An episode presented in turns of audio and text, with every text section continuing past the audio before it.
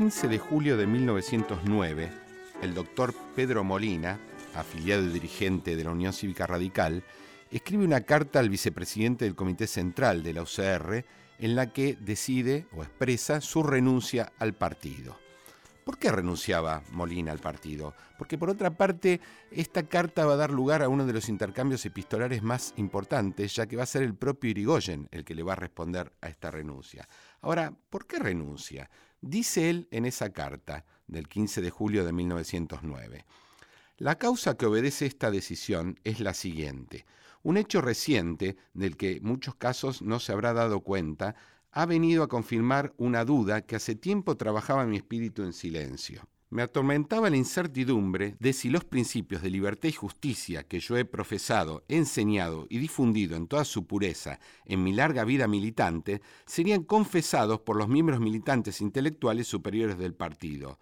Más de una vez me he hecho a mí mismo esta pregunta, si la bandera económica y política de esos dirigentes es la mía. ¿Por qué no lo declararán? Y si es, ¿qué ideas fundamentales de gobierno llevarán al poder? En uno de mis últimos discursos políticos, provocando una aclaración a este respecto, decíales, convengo que en el régimen personalista implantado en este país no tenga, como se afirma, otro correctivo que el de la revolución, el de la fuerza, puesto que es también con la fuerza que se nos desaloja del comicio. Pero una revolución sin una bandera de principios no es un remedio, es otro crimen de la misma especie de los que caracterizan la acción del oficialismo. Esta carta, inicialmente de Molina, es luego respondida por otra carta del doctor Irigoyen, en la cual prácticamente no responde.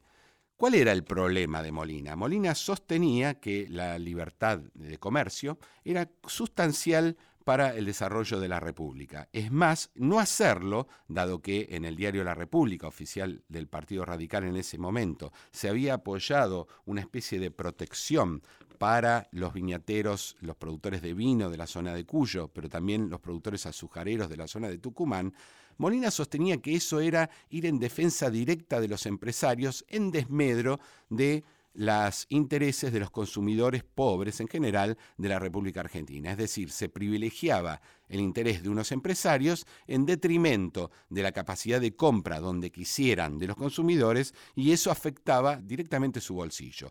Era un principio bastante difundido en ese momento en el cual la defensa de los intereses no era vista como un problema de extranjerización, sino más bien de defensa de los consumidores y de hecho era así como el Partido Socialista también defendía la libertad de comercio. En su respuesta, Irigoyen es muy extraña, porque Irigoyen no le responde a esto, le dice que esto no es muy importante, de hecho dedica una única línea a decir, usted se ha enojado con el partido por un problema de la libertad de comercio, y luego no le dice si el partido debe estar a favor o en contra de esa libertad. Ahora bien, ¿Qué es lo que se puede ver allí? Obviamente Irigoyen le habla de la causa, lo abyecto de régimen y demás. ¿Qué es lo que se puede ver allí? Allí se ven dos formas de entender la identidad de un partido. ¿Qué es el partido radical? El partido radical debe ser el partido de una causa moral, política, contra algo que se llama el régimen, o además esa causa debe incluir, por ejemplo, la libertad de comercio. ¿Qué quiere decir ser radical? ¿Qué quiere decir una identidad política? La identidad política de un partido debe incluir una definición sobre la libertad de comercio, como dicen otros radicales, no. De eso vamos a hablar hoy. ¿Qué es la identidad de un partido en el momento que esas identidades se están constituyendo a fines del siglo XIX y comienzos del XX?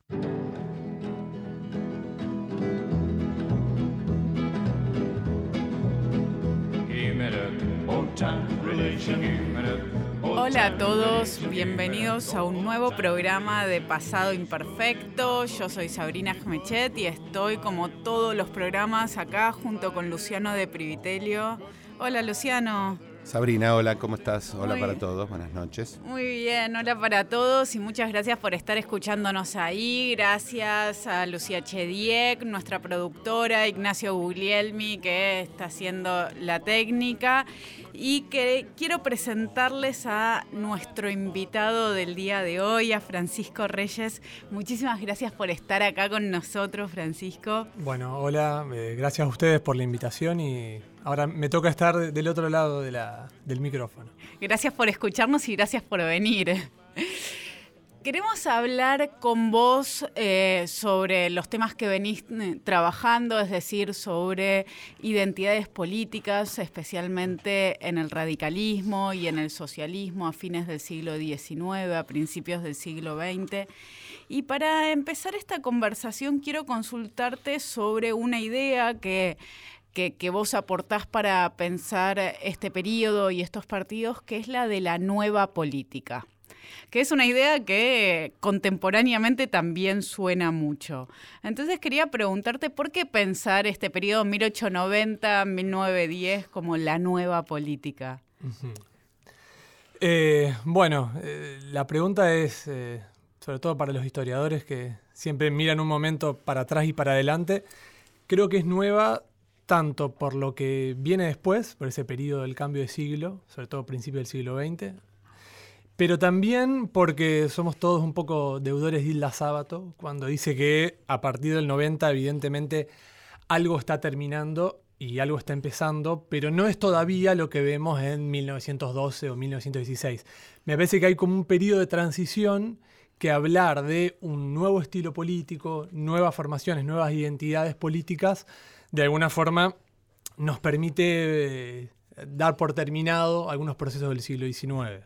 Ahora, te hago una consulta, porque además de remitir a Isla Sábato, remite a Mose, ¿no? A, la idea de eh, eh, que él entiende por nueva política algo muy parecido a la política ¿Quién es democrática Mose, Luciano?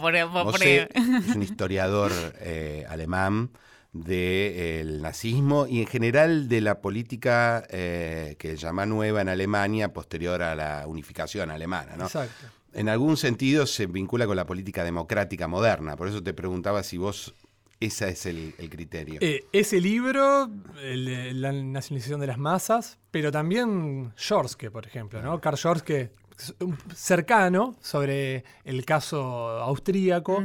Yo me acuerdo que muy tempranamente en la carrera de historia te hacen leer ese texto y algo, si te interesa el tema, algo te empieza a crujir en la cabeza cuando estás viendo paralelismos incluso en espacios eh, transatlánticos. Y uno ve que hay fenómenos que con distintas características, con distintos actores, pero eh, puede ver eh, pautas comunes en, esta, en esa práctica política donde se van incorporando sectores que todavía para Argentina de 1900 es difícil llamar masas, pero donde personas eh, y autores de la época, como José María Ramos Mejía, dice, bueno, acá hay algo que se está empezando a mover. ¿Qué es esto, digamos? Las multitudes lo llaman, ¿no? Exactamente. Exactamente. Bueno, y los, estos partidos que vos trabajás, la UCR y el PS, ¿tienen que ver con eso? es, una, pregunta que, que, todavía uno, uno y otros intentan responder. Evidentemente, uno puede pensar que, por ejemplo, el radicalismo de principio de la década de 1890 es absolutamente parecido a eh, el Partido Autonomista Nacional en algún sentido, o mm, al, nuevo mitrismo una vez dividida la Unión Cívica en 1891-1892.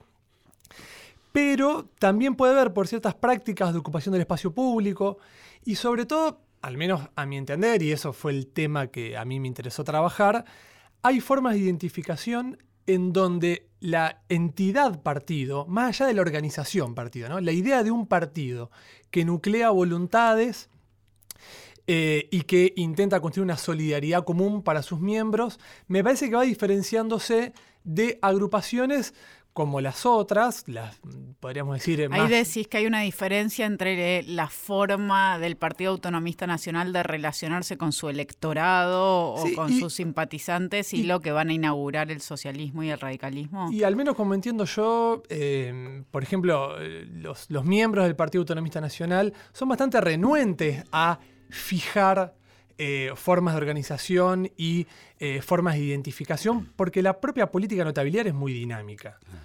Creo que los radicales y después los socialistas intentan fijar eso porque precisamente no tienen ciertos resortes que sí tienen quienes están ejerciendo el poder, digamos. Aunque, según dice Paula Alonso, que es también un investigador de la época, también los autonomistas lo intentaron, pero no tuvieron éxito. Bueno, exacto.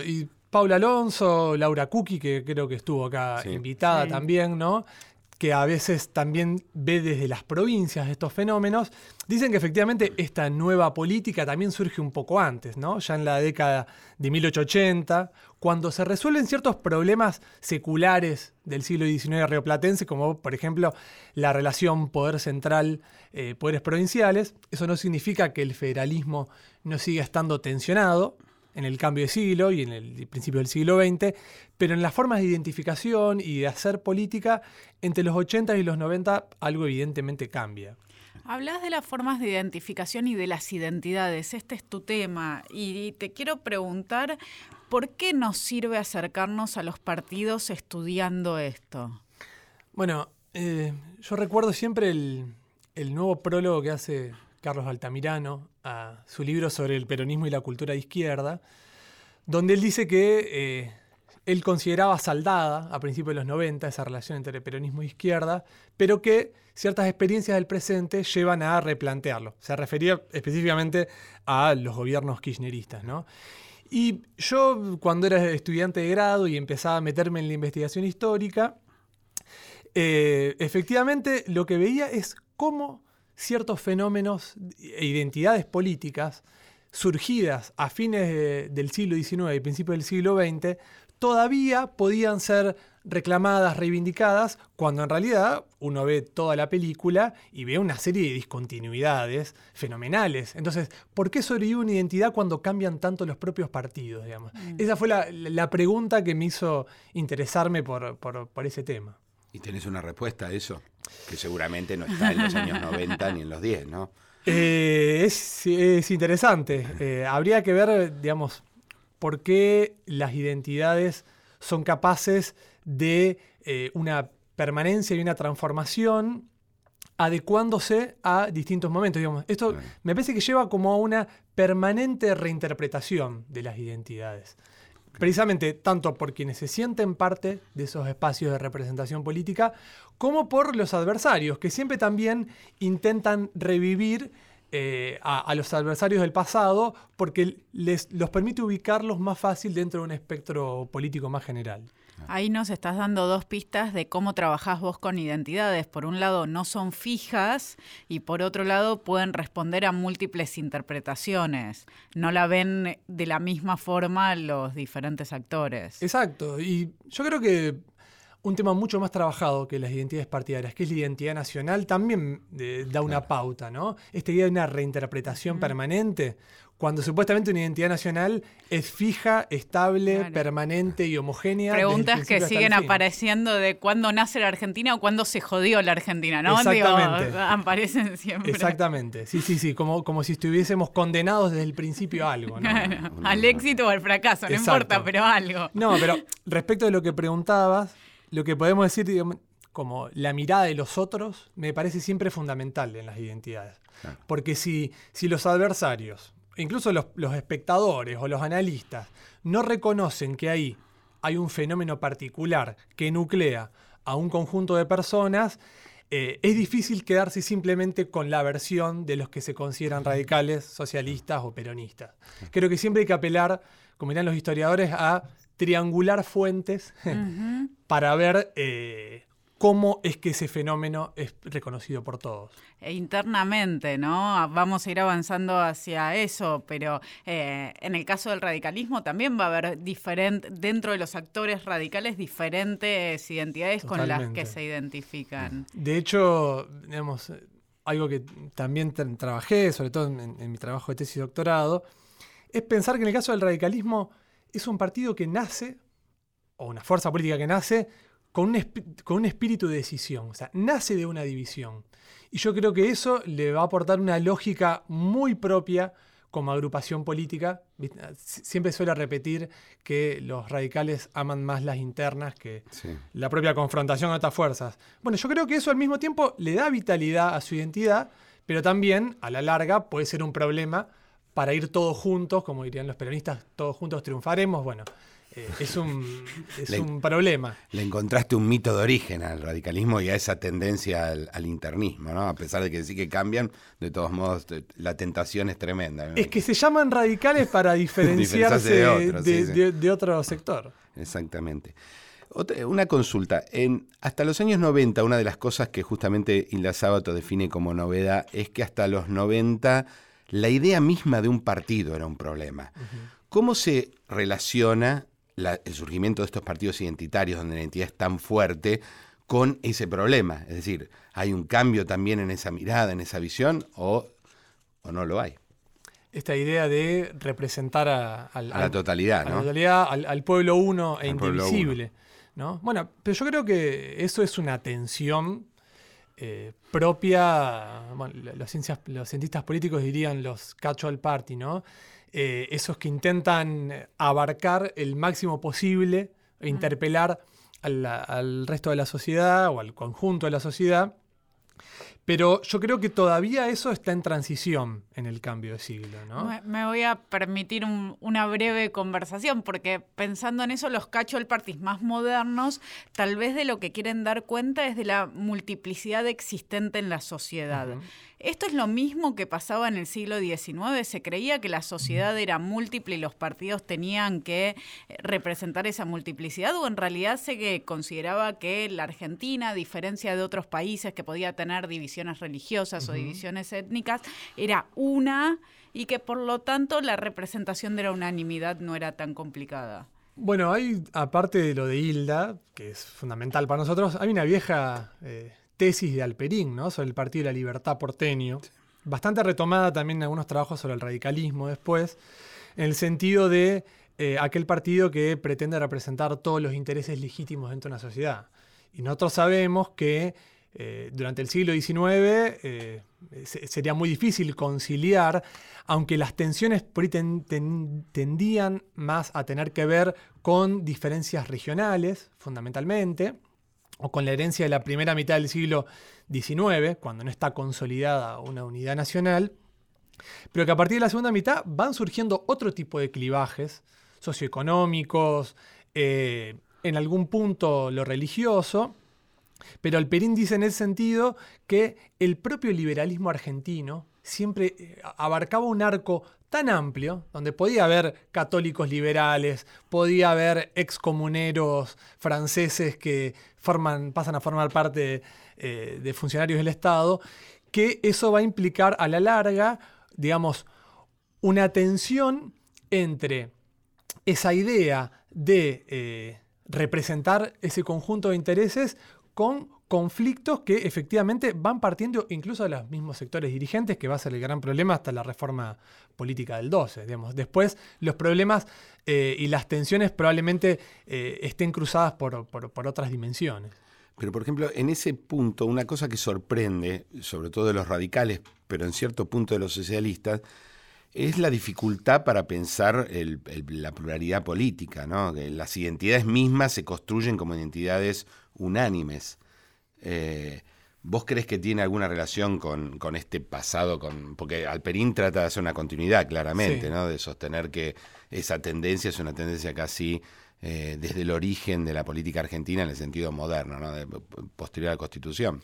Bueno, algo que, también me permite pensar un poco esa década de 1890 como un momento donde cambian algunos, algunos de, de, estos clivajes que plantea Alperín, me parece que tiene que ver también con la construcción de un piso de identificación nacional de los partidos. O sea, siempre se planteó que eh, bueno, el radicalismo se identificaba con la nación misma, eh, pero que el socialismo tenía más problemas en este sentido.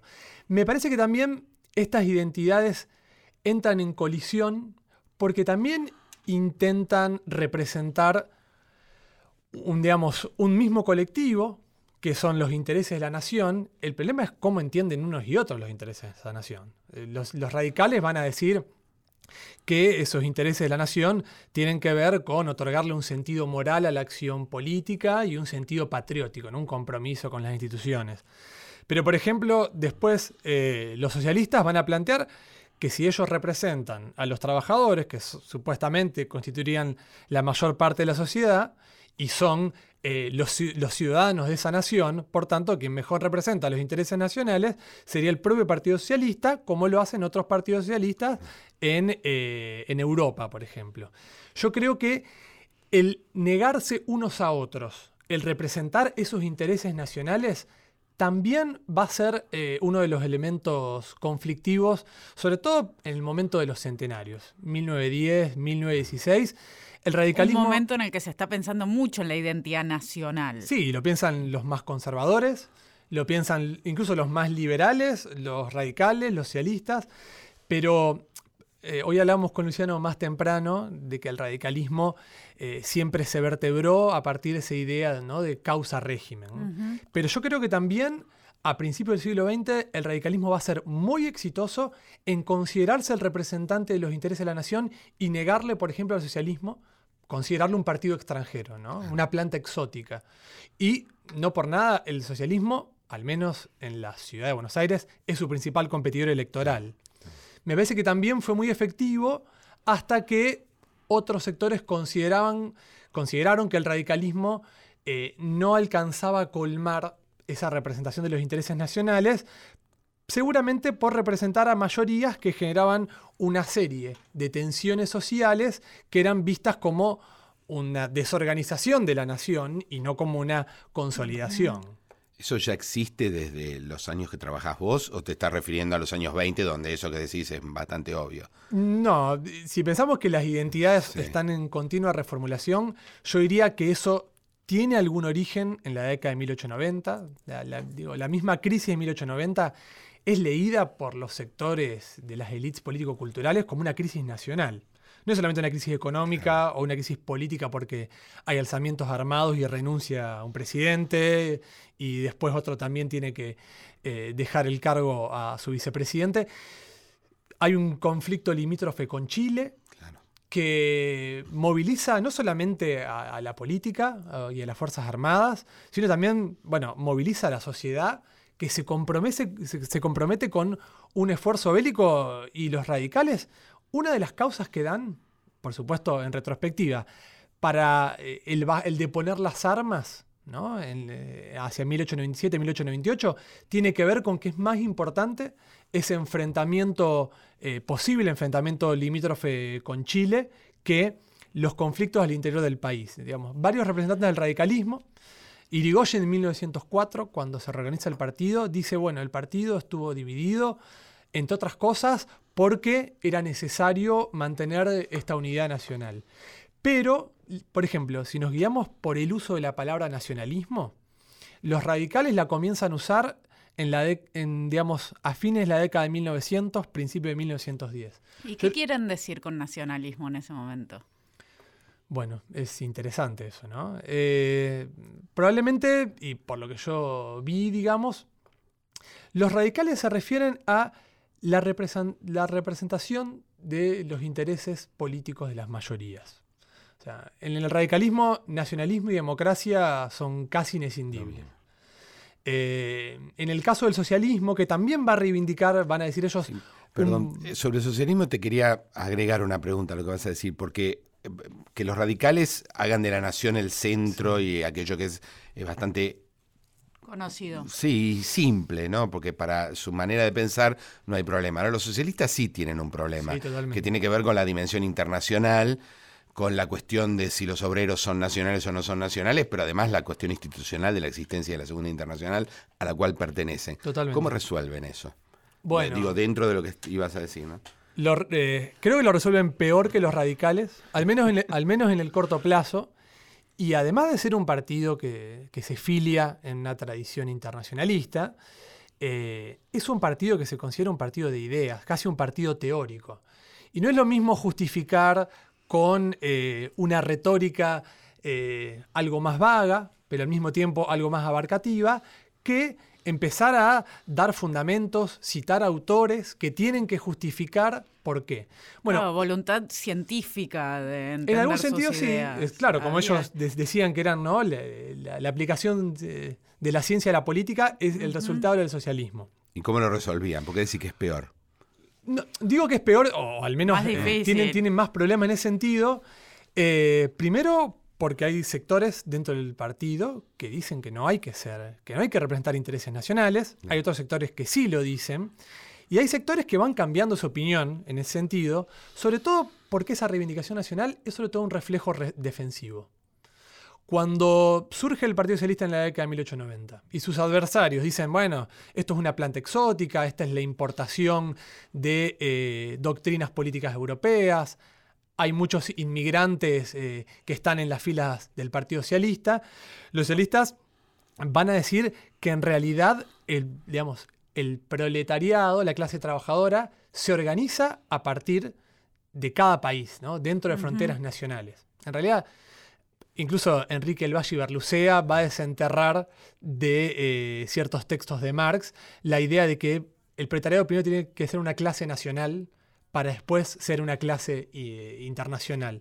Entonces, el propio principio de organización política de los partidos dentro de los estados nacionales justifica un poco el hablar por parte de los socialistas de representar intereses nacionales porque es como un primer paso en una, secuencia de emancipación, podríamos decir, de las masas trabajadoras. Por eso es más conflictivo. Tenés que estar explicándolo mucho más tiempo. Claro. Sobre todo a los propios militantes, que son los, primeros que tenés que convencer.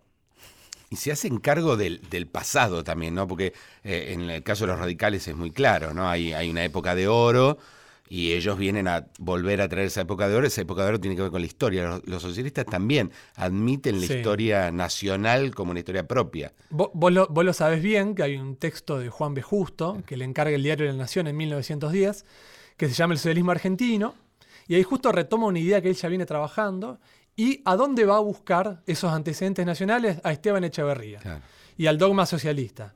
Aunque uno podría decir que ese socialismo de Echeverría o lo podría explicar mejor Horacio Tarcus, eh, en realidad tiene mucho que ver con ciertas eh, tendencias políticas propias del Río de la Plata y del romanticismo de la primera mitad del siglo XIX. Sí, muy fijadas en su tiempo. Pero sabemos que las tradiciones políticas también se, eh, construyen ex post, ¿no? De forma también con la Revolución de Mayo, ¿no? No se quedan Sí, totalmente. De hecho, toma, toma los escritos de Vicente Fidel López y de Bartolomé Mitre para decir, bueno, e, este, este fue el momento económico, el elite, ya va a llegar el momento de las masas populares. Quiero que hablemos un poco sobre los rituales, las fechas y eso que solemos decir un poco crípticamente la sacralización de la política. Eh, estamos con Francisco Reyes, vamos a una breve pausa y seguimos en el próximo bloque de Pasado Imperfecto.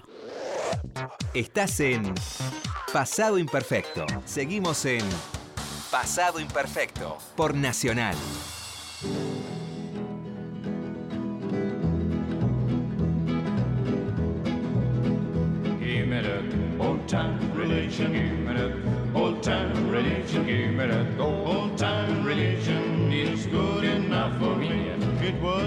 Bueno, seguimos en el programa de Pasado Imperfecto de hoy, charlando con Paco Reyes sobre eh, la política a fin del siglo XIX, comienzo del siglo XX, sobre todo vinculada con las novedades que traen esas dos décadas en relación a las prácticas de la política y esencialmente los partidos modernos y sus identidades. Además de la nueva política, vos usás otra categoría allí que yo recuerdo haberla leído en un eh, eh, estudioso del fascismo italiano, se llama Gentile, y, que es la idea de la sacralización de la política, de una mirada muy particular acerca de cómo es esa práctica a la que llamamos política. ¿Por qué la usás? ¿Qué tiene que ver eso con los nuevos partidos, ¿no? con socialistas y radicales?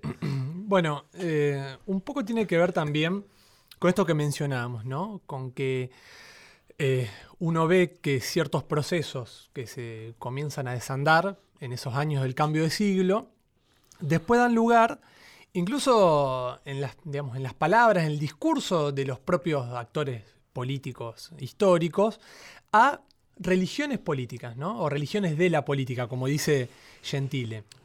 Entonces, algo que uno a priori lo puede ver para otros casos, y uno siempre dice, no, la política argentina siempre fue más, como más, más berreta, digamos, más prosaica en ese sentido.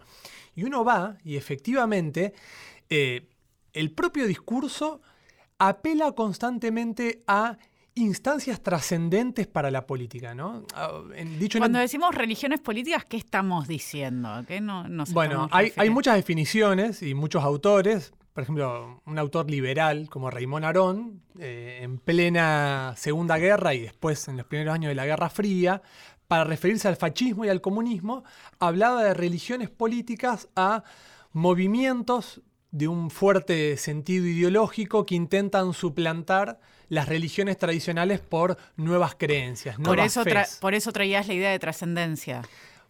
Por un lado, por un lado, eh, en ese sentido, pero digamos, si nos quedamos con ese planteo de Aarón, uno plantearía, digamos, uno creería que solamente se refiere a fenómenos de tipo totalitario. Pero en realidad, cuando se pone a arrastrar en el siglo XIX, y el propio Georg Mosse eh, y Gentile lo hacen para ciertos casos europeos, uno ve que los movimientos políticos que dicen tener una misión histórica, o sea, plantean que su acción política no es solamente una acción en el presente y una disputa por el poder que tendría hasta cierta mezquindad en sus fines. Si vos te planteas una misión histórica, querés transformar cuestiones sustanciales del orden social y político y hasta espiritual. Y del pasado, del presente y del futuro. Absolutamente. Igual que digamos, una religión, ¿no? eh, Tiene, resuelve todo. Vos, eh, yo- en, un programa- en el programa anterior, si no me equivoco, o en uno de los programas anteriores, cuando se habla de la intervención política eh, en el siglo XX, se habla de proyectos de regeneración política. Cuando se quiere regenerar algo, no simplemente se quiere reordenar las fichas de, eh, del poder o de los espacios que se ocupan.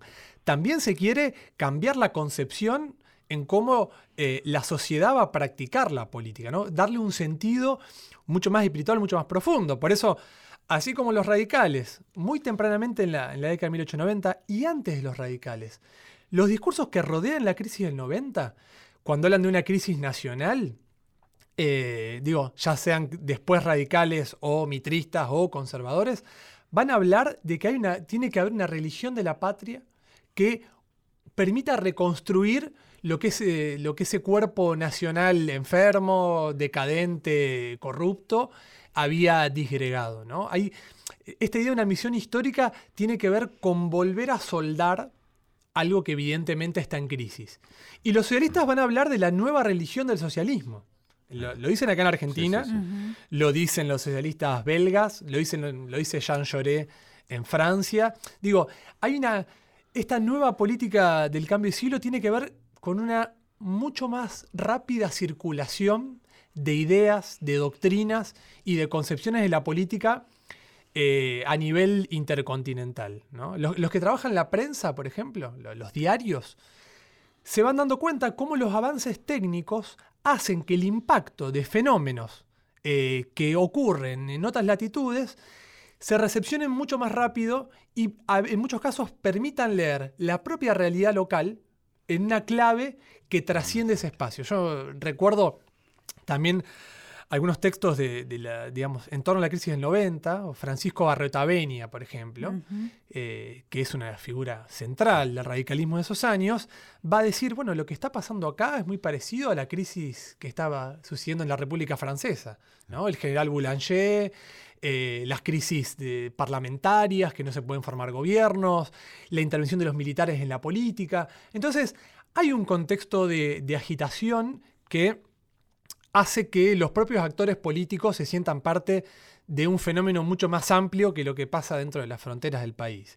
Trajiste la figura de Barrotavenia y recuerdo mucho ese discurso de tu cuoque juventud de, Ujú. de él. Eh, ¿Hay algo en esta construcción de la identidad de los partidos reservado para la categoría juventud? Sí, bueno, de hecho, si ven, ya desde la generación del 37, la juventud, no en un sentido etario, sino en el sentido de una generación que viene a superar a las generaciones precedentes. Un grupo con ciertas características, no importa tanto la edad, sino... Sí, digamos, estos cursos de. eh, estos cursos, estas ideas de renovar la política, hacer el cambio en la política, siempre en algún sentido paga un poco, ¿no? Porque es una forma de. Es tentador. De, de denostar todo lo que está mal en el presente, nosotros venimos a superarlo. Vos lo, vos lo- lo mencionabas en torno a las juventudes políticas. Eh, esto no es solamente un fenómeno de entreguerras, donde después se van a organizar con un sentido mucho más eh, partisano, pero mencionaste rituales políticos. Los muertos en la Revolución del Parque van a ser eh, conmemorados, homenajeados todos los 26 de julio eh, por parte de los radicales a partir de 1891 y así siguiendo. Y esos muertos, sobre todo los muertos jóvenes, eh, aquellos que toman las armas y entregan su sangre por una causa política, por una causa trascendente, por una misión histórica, van a ser considerados mártires. y un joven que muere por una causa es la representación del idealismo, ¿no? Es la personificación del idealismo. Ah, todo es puro en esa figura. y, puro futuro, ¿no? El joven Absolutamente. Eh, que, arriesgó su futuro en pos de una causa política. Entonces, los vivos plantean estos discursos conmemorativos e identitarios. Hay que continuar esta causa política porque ellos ya murieron. Claro. Y si ellos entregaron la vida, ¿cómo nosotros no vamos a consumar esa obra inconclusa? Y en ese sentido, eh, es que yo hablo de eh, la sacralización de la causa radical. ¿no? O sea, el propio surgimiento y el propio planteo de la revolución del parque como una obra inconclusa que hay que consumar porque ahí se derramó sangre, digamos, no hay que ir hasta Malvinas para ver el, irredentismo de ciertas causas, eh, eso está muy, presente en, en, los fenómenos revolucionarios del 90, del 93 y de 1905 después. ¿Y cuáles son las fechas en las que se conmemoran? Hablabas recién de la Revolución del Parque, con el socialismo el primero de mayo va a ser un día muy importante, ¿no? ¿Y cómo son esas conmemoraciones? Bueno, eh, otro paralelismo entre las dos fuerzas políticas, ¿no? Eh, la revolución del, de 1890, la revolución del Parque, que la hace la Unión Cívica, no el radicalismo, se da en julio del 90.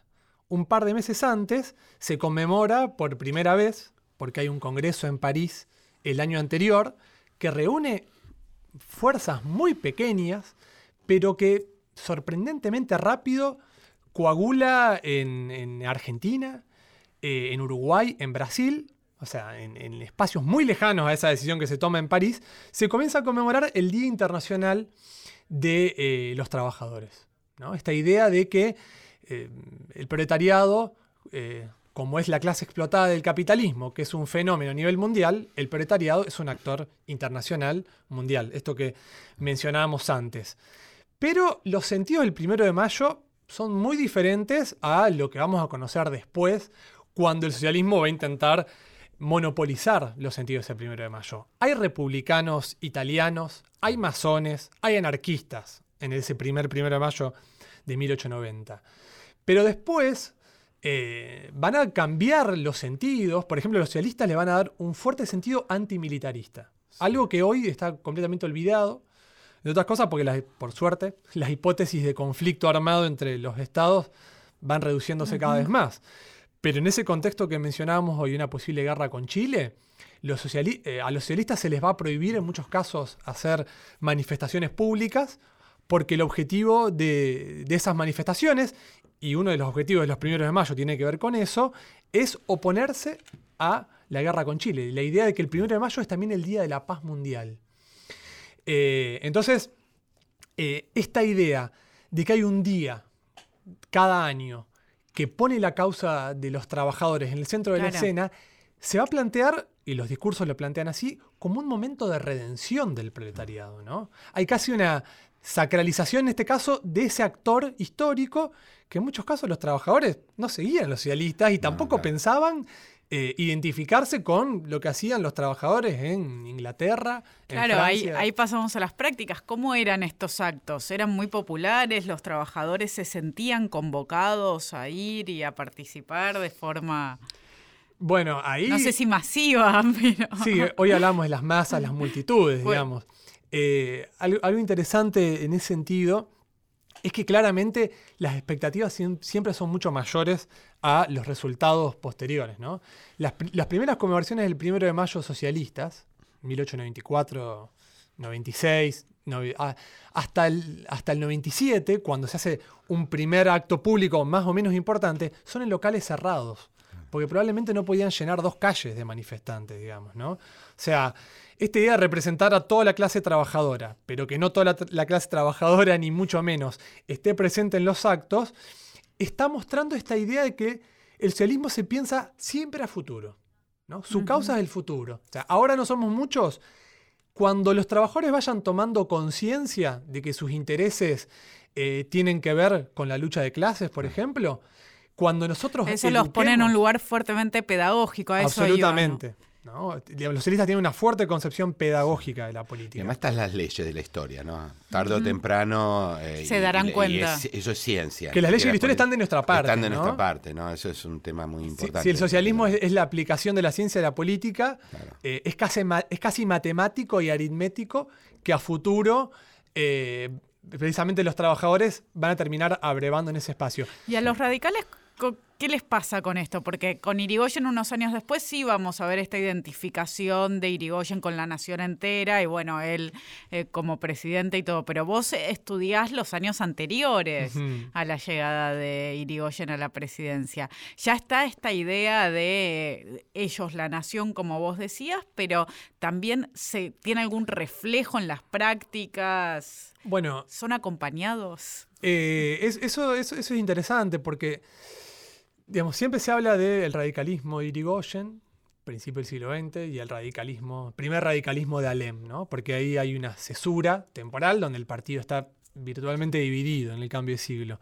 Pero en realidad, lo que yo pude advertir es que ya en la década de 1890, eh, por ejemplo, los actos en conmemoración de la revolución del parque, la idea de que la causa radical es una causa nacional no se habla de nacionalismo, pero que es una causa nacional, que los muertos son muertos no solamente por la causa radical, son muertos por la patria, ¿no?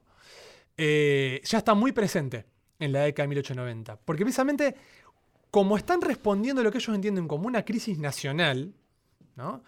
Eh, e, esa acción política tiene un sentido patriótico.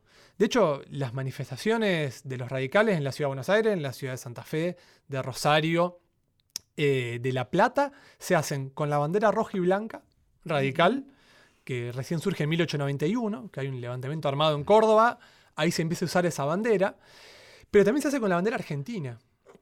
Y hay un dato medio de color que solamente nos interesa a los historiadores, pero porque eso nos permite ver algo muy puntual. 1897, posibilidad de guerra con Chile, el gobierno nacional llama a la Guardia Nacional, ¿no? Llama a todos los varones de entre 18 y 20 años a que hagan ejercicios militares. Se hacía los domingos. Bueno, la conmemoración de la Revolución del Parque cae un domingo, el mismo día que se hacen los ejercicios militares. ¿Cómo van muchos militantes de los clubes radicales de la capital federal y de la provincia de Buenos Aires al acto que se hace, digamos, desde el centro de la ciudad hasta el cementerio de la Recoleta, donde está el monumento a los caídos en la, en la Revolución del Parque?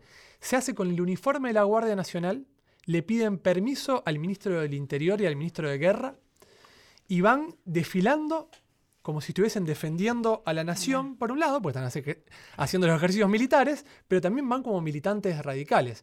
Entonces, basta ver... Es muy interesante ese posicionamiento doble. Basta ver lo que dicen los diarios que responden al Partido Autonomista Nacional. no debían estar muy felices. Absolutamente. De Lucio Mancilla, recuerdo, recuerdo que en el diario La Tribuna, dice, esto es un peligro. Estos tipos están con armas, hay que sacarle las armas. Y se creen la nación. Eh, más aún. Después, después Irigoyen y los seguidores, sobre todo de Irigoyen, como lo sabe bien Luciano, van a decir que Irigoyen fue el que personificó eso. Pero un gran adversario de Irigoyen, como Pedro Molina o Joaquín Castellanos, que es una figura que hoy no nos dice nada, eh, Joaquín Castellanos tiene una serie de escritos bastante virulentos en torno al, por ejemplo, al rearme de la nación en los momentos de tensión limítrofe.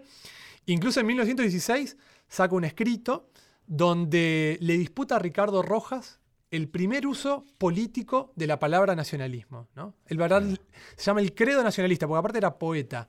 Eh, eso es algo interesante también. Eh, los radicales eh, los dirigentes radicales pueden ser abogados, pueden ser políticos y demás, pero varios que se dedican, digamos, a la poesía como un género donde se celebra la política.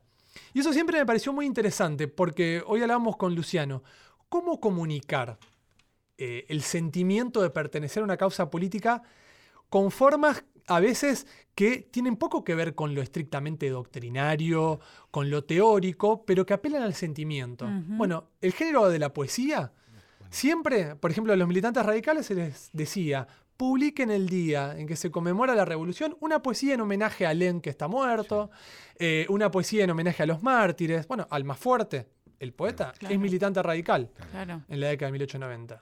Se entendía que había necesidad de conmover, de no solamente... Tocar fibras sensibles, Claro. se decía. Bueno, te, te iba a preguntar eso, porque justamente nosotros ya entramos a un, al terreno en el cual eh, la producción de identidades no tiene solo que ver con discursos y cosas que se dicen, sino con rituales, gestos, eh, prácticas, pero prácticas ritualizadas, ¿no? Donde, eh, vos lo mencionabas también recién, no, no hace falta que haya mucha gente, porque lo que, que necesita producir un ritual es un sentido, más Exacto. que tener mucha o poca gente, y eso después se difunde. ¿Cómo, cómo eran? Es decir, estrictamente cómo eran. ¿Ellos tenían idea de que esto era una práctica ritualizada? ¿Cómo era ese ritual? Eh, ¿Era muy estricto? ¿No era estricto? ¿Fue, ¿Cambió eh, a lo largo de los 20 años que vos eh, analizás? Bueno, eh, uno cuando va reconstruyendo estas prácticas, siempre busca periódicos, busca memorias, busca algún tipo de escrito. Y algo interesante, vos ah, mencionás si eran, eran estrictos, organizados.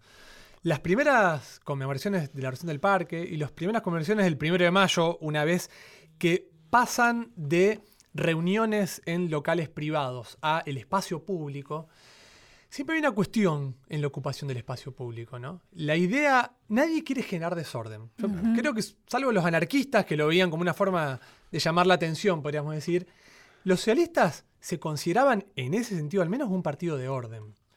Porque eso era demostrar eh, una cierta disciplina, incluso una cierta moral política. Nosotros venimos a transformar la sociedad, no a desordenarla. Y por ejemplo, los diarios dicen cosas muy graciosas, cuando graciosas, eh, a nosotros nos llaman la atención, cuando publican ejemplo, las circulares de los comités radicales cuando convocaban, por ejemplo, 1895. Tenía que haber eh, una separación de 50 centímetros entre cada fila de cuatro eh, miembros de los clubes que iban organizados. Primero iba el abanderado, después iba una banda de música. O sea, está casi militarizada esa ocupación del espacio público. Bueno, hoy mencionamos eh, ¿no? el, eh, el- el desfile con uniforme de la Guardia Nacional.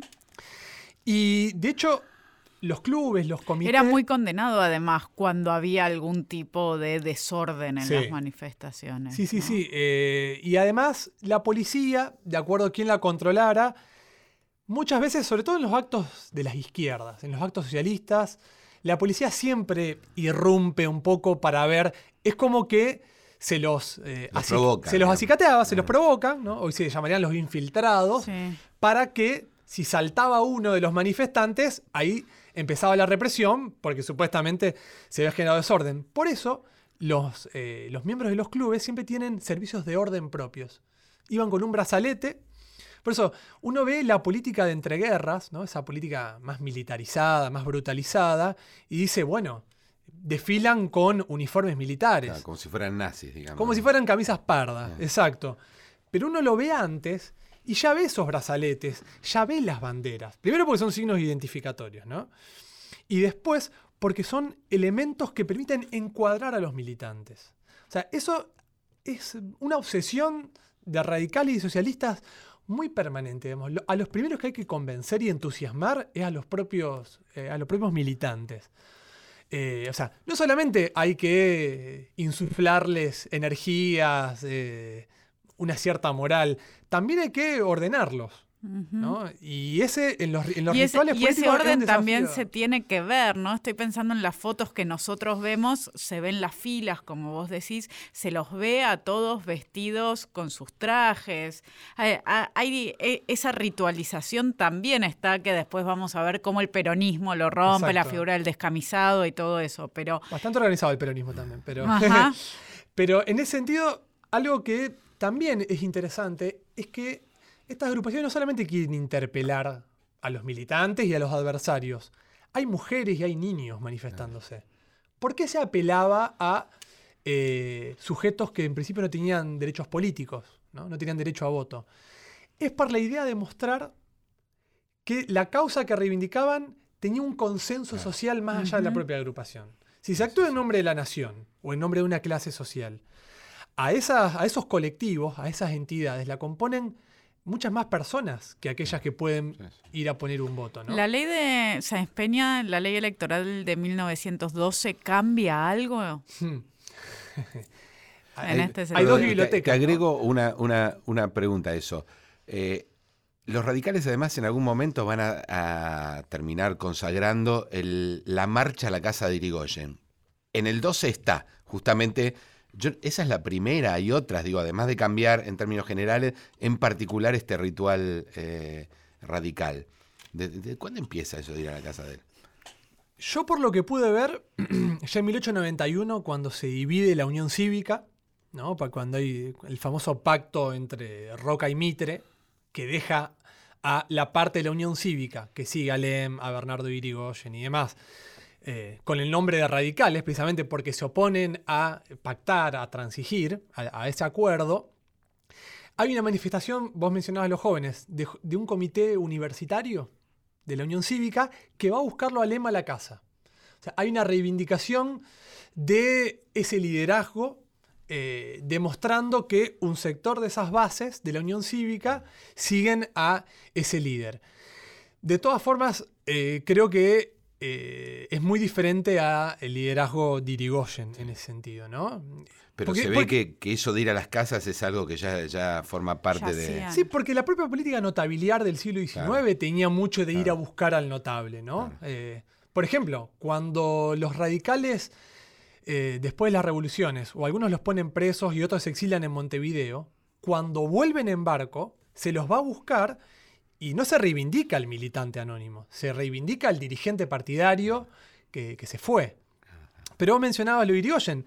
1916, la famosa Convención Nacional, cuando Irigoyen en principio rechaza la candidatura, es también una forma de decir, vengan a buscarme, yo no voy a ir. ¿no? O sea, caigan rendidos a... La aclamatio. Exactamente. La representación por aclamación. Vamos a tener que terminar, pero quiero que me digas si el 12 cambia y cuánto cambia. Bueno, eh, yo creo que cambia en el caso de, de estos partidos políticos porque los obliga a generar una estructura política que antes podía existir. Y los socialistas nunca dejan de participar en elecciones, los radicales tienen ciertos vaivenes, porque aparte no es lo mismo el radicalismo en elecciones nacionales que en cada una de las provincias, eso lo sabemos bien. O sea, ya hay estructura funcionando, no es que no existe.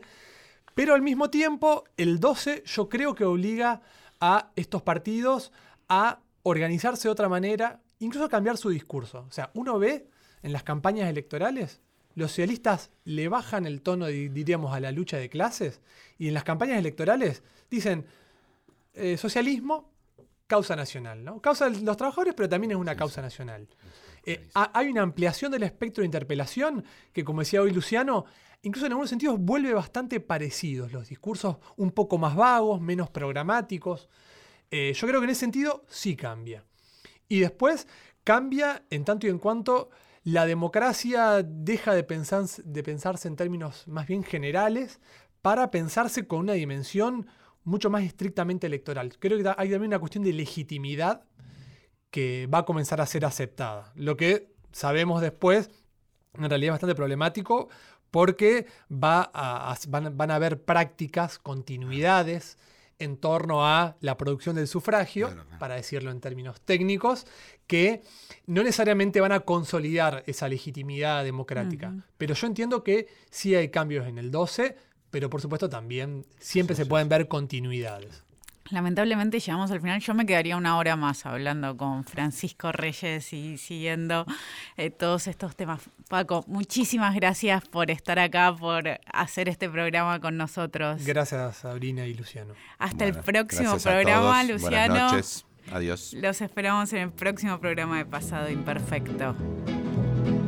Give me that old time religion. Give me that old time religion. Give me that old time religion. is good.